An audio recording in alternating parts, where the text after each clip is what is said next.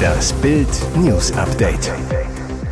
Es ist Mittwoch, der 24. Januar und das sind die Bild Topmeldungen. AfD-Extremist in Thüringen, Gesetzespanne könnte Höcke an die Macht bringen. Staatsanwalt sicher, es geschah aus Habgier. Sohn ermordet seine Eltern bestialisch. Mutter erstochen, Vater erstickt, um ans Haus und Erbe zu kommen. US-Medienberichte. Trump gewinnt wichtige Vorwahl. AfD-Extremist in Thüringen Gesetzespanne könnte Höcke an die Macht bringen. Macht die schwammige Thüringer Verfassung den Rechtsextremisten Björn Höcke zum ersten AfD-Ministerpräsidenten? Nirgendwo sonst sind die Mehrheitsverhältnisse so schwierig wie im Freistaat. Bereits seit der letzten Landtagswahl regiert eine rot-rot-grüne Minderheitsregierung um Bodo Ramelow die bei nahezu jedem Gesetzesvorhaben auf vier Stimmen von CDU oder FDP angewiesen ist. Am 1. September wird ein neues Parlament gewählt. Laut einer aktuellen Forsa-Umfrage liegt die AfD mit 36 Prozent weit vorn. Die CDU kommt auf 20, die Linke auf 17, die SPD auf 9 Prozent, die Grünen auf 5 und die FDP auf 3 Prozent. Eine Mehrheit ohne Linke oder AfD wäre damit unmöglich. Stattdessen ist eine neue Minderheitsregierung wahrscheinlich. Dieses Dilemma in Kombination mit dem Thüringer Wahlmodus macht vor allem die Wahl des Ministerpräsidenten zur AfD-Falle. Grund laut Landesverfassung ist nach zwei ergebnislosen Wahlgängen der Kandidat gewählt, der im dritten Wahlgang die meisten Stimmen bekommt.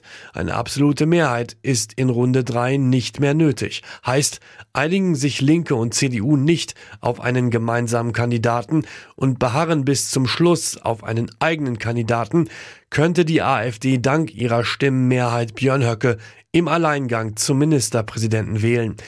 Dann wäre ein Politiker, der nach einer Gerichtsentscheidung als Faschist bezeichnet werden darf, der mächtigste Mann des Bundeslandes. Staatsanwaltschaft sicher, es geschah aus Habgier. Sohn ermordet seine Eltern bestialisch, Mutter erstochen, Vater erstickt, um ans Haus und Erbe zu kommen. Ihr Beruf war es, Kindern Freude zu schenken, bis das Spielzeughändler-Ehepaar kaltblütig ermordet wurde. Von ihren eigenen Kindern und aus Habgier. So steht es in der Anklage zum Mordprozess, der am Dienstag am Landgericht Memmingen begann. Das mutmaßliche Motiv, die Angeklagten wollten verhindern, dass die Eltern das ihnen schon zu Lebzeiten geschenkte Haus wieder zurückfordern. Das Alibi für die Mordnacht sollte ihnen ein wegen Beihilfe mitangeklagter Freund liefern. Die Ermittler kamen dem Killerpaar durch die Auswertung der Handydaten schnell auf die Spur. Zudem sollen sie vom lange schwelenden Streit um Haus und Erbe erfahren haben. Zum Prozessauftakt am Dienstag kam das Trio vermummt in den Saal. Zur Anklage äußerten sie sich nicht. Moritz Bode, Verteidiger von Geoffrey S., dem mitangeklagten Freund, sagte gegenüber Bild, sein Mandant wird sich einlassen. Wir wollen von der angeklagten Beihilfe zum Mord weg. Die Staatsanwaltschaft denkt, er könnte entlohnt worden sein. Das ist er aber nicht. US-Medienberichte. Trump gewinnt wichtige Vorwahl. Es war eine wichtige Vorwahl im Rennen um die Präsidentschaftskandidatur der Republikaner und sie geht an Donald Trump. Der Ex-US-Präsident hat die Vorwahl zur Präsidentschaftskandidatur der Republikaner im Bundesstaat New Hampshire gewonnen wie die Nachrichtenagentur AP und der Sender Fox News übereinstimmt, unter Berufung auf eigene Prognosen berichten. Der Sieg macht ein erneutes Duell zwischen Trump und US-Präsident Joe Biden bei der kommenden Präsidentenwahl wahrscheinlicher. Seine einzig verbliebene Konkurrentin, die frühere UN-Botschafterin der USA Nikki Haley, lässt Trump damit hinter sich. Zwar hatte Trump in New Hampshire auch schon in Umfragen klar vor Haley gelegen, allerdings mit weniger Abstand als in anderen Bundesstaaten. Die Vorwahl in New Hampshire gilt als besonders wichtig, denn politische Analysten in den USA sind sicher, gelingt Trump in dem moderaten Staat wie schon im konservativen Iowa ein Erdrutschsieg, dann kann Haley einpacken.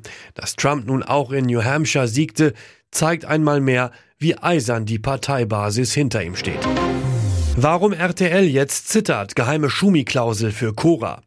Nach Cora Schumachers Dschungelcamp-Auszug am Sonntag wird im Umfeld der Millionenproduktion Erst einmal durchgeatmet. Bild weiß, es gab in den letzten Tagen eine gewisse Angst vor einem unberechenbaren Lagerfeuermoment. Geflüster über Themen, die nicht für die Ohren des RTL-Millionenpublikums bestimmt sind. Es geht um die geheimnisvolle Schumi-Klausel und sie hat nichts mit Coras Ex Ralf zu tun. Wie Bild erfuhr, gibt es eine hohe Nervosität wegen Coras geschwätziger Art, fast Angst. Angst, dass Cora in einer extremen Situation angefeuert durch Hunger oder anderen Stress ungesteuert Dinge über Formel 1 Gigant Michael Schumacher ausplaudert. Laut Bildinformationen gibt es im Rahmen des Dschungelcamps eine Schumi-Vereinbarung, eine hinter den Kulissen genannte FSK steht in diesem Fall für freiwillige Schumi-Kontrolle.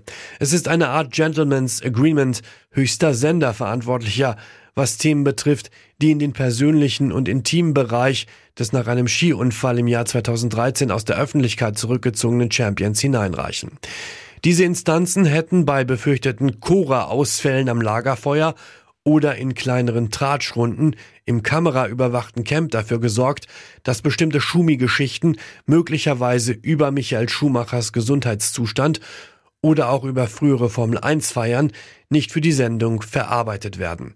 Mehr dazu gibt's auf Bild.de. Dank Navigator-App, so fahren Sie trotz Streik mit der Bahn. Sechs Tage Bahnstreik stehen uns bevor und Hunderttausende Reisende, Pendler und Urlauber sind in Schockstarre. Wie komme ich jetzt von A nach B? Bild weiß, so aussichtslos ist die Situation gar nicht. Dank des Notfallfahrplans und der Reise-App der Deutschen Bahn. Das Zauberwort heißt DB Navigator. Die App der Bahn lässt sich auf jedes Handy laden. Man registriert sich und legt ein Benutzerkonto an und dann hat man auch schon freie Fahrt, buchen, stornieren, Bahncard hinterlegen und vor allem Fahrpläne checken. Denn das ist das A und O, wenn man trotz Bahnstreiks durch die Republik reisen möchte. Was nur wenige wissen, obwohl die große Mehrheit der Lokführer dank GDL-Chef Klaus Wieselski fast eine Woche lang nicht im Führerstand stehen wird, fahren trotzdem rund 20 Prozent der Züge. Vor allem auf den großen Routen wie Hamburg, Berlin, Hamburg, Köln oder Frankfurt, München rollt's. Aber welche Bahnen fahren überhaupt? Das verrät die Navigator-App der Bahn. Dort ist der Notfallfahrplan hinterlegt. Man sieht immer aktuell, welche Züge rollen und welche nicht. Bei vielen Verbindungen steht das bereits Tage vorher fest. Jetzt muss man als Fahrkarteninhaber schnell sein und zur Sicherheit einen Sitzplatz buchen, kostet 4,90 Euro. Auf der Startseite im Auswahlmenü nur Sitzplatz ohne Ticket wählen. Und jetzt weitere wichtige Meldungen des Tages vom Bild Newsdesk. Sandra Hüller für den Oscar nominiert. Hollywood ist schon im Oscar-Fieber und Deutschland zieht spätestens jetzt nach.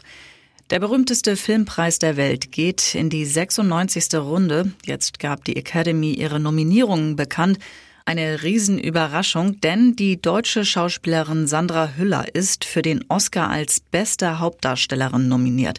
Dabei ging sie bei den Golden Globes noch leer aus. Sandra Hüller hat mit ihrer Beteiligung am französischen Film Die Anatomie eines Falls einen Meilenstein gesetzt. Die Nominierung völlig zu Recht. Sie spielt eine Schriftstellerin unter Mordverdacht.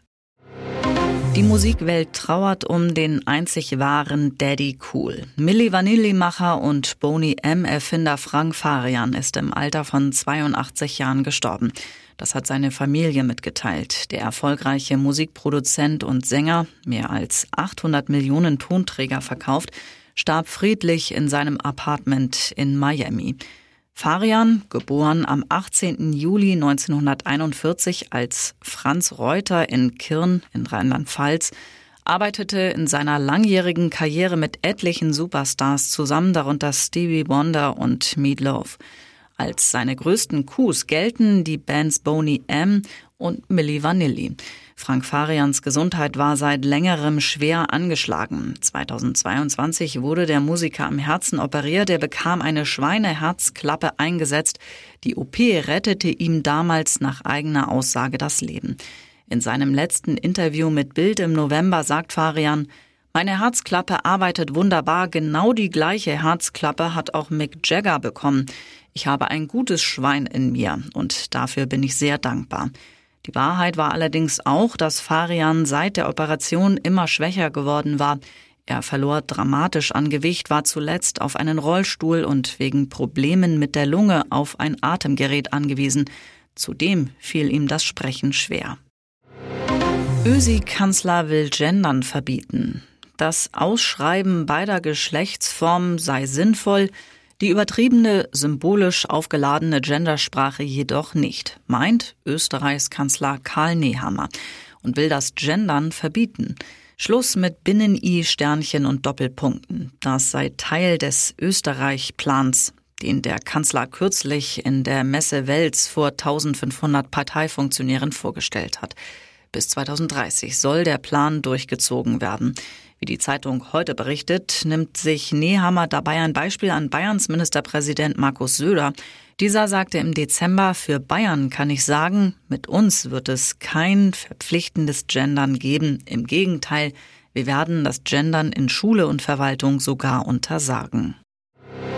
127 Prozent teurer, die unverschämteste Mogelpackung des Jahres.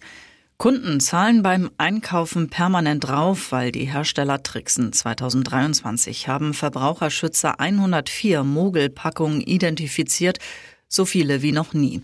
2022 waren es noch 76. Ein Produkt stach dabei besonders heraus. Die Brotchips des Herstellers Mondelez sind zur unverschämtesten Mogelpackung des Jahres gewählt worden. Weniger Inhalt und höherer Preis. Mehr als die Hälfte der 21.279 abgegebenen Stimmen entfiel auf den Snack, der laut Verbraucherzentrale Hamburg im vergangenen Jahr um 127 Prozent teurer geworden war.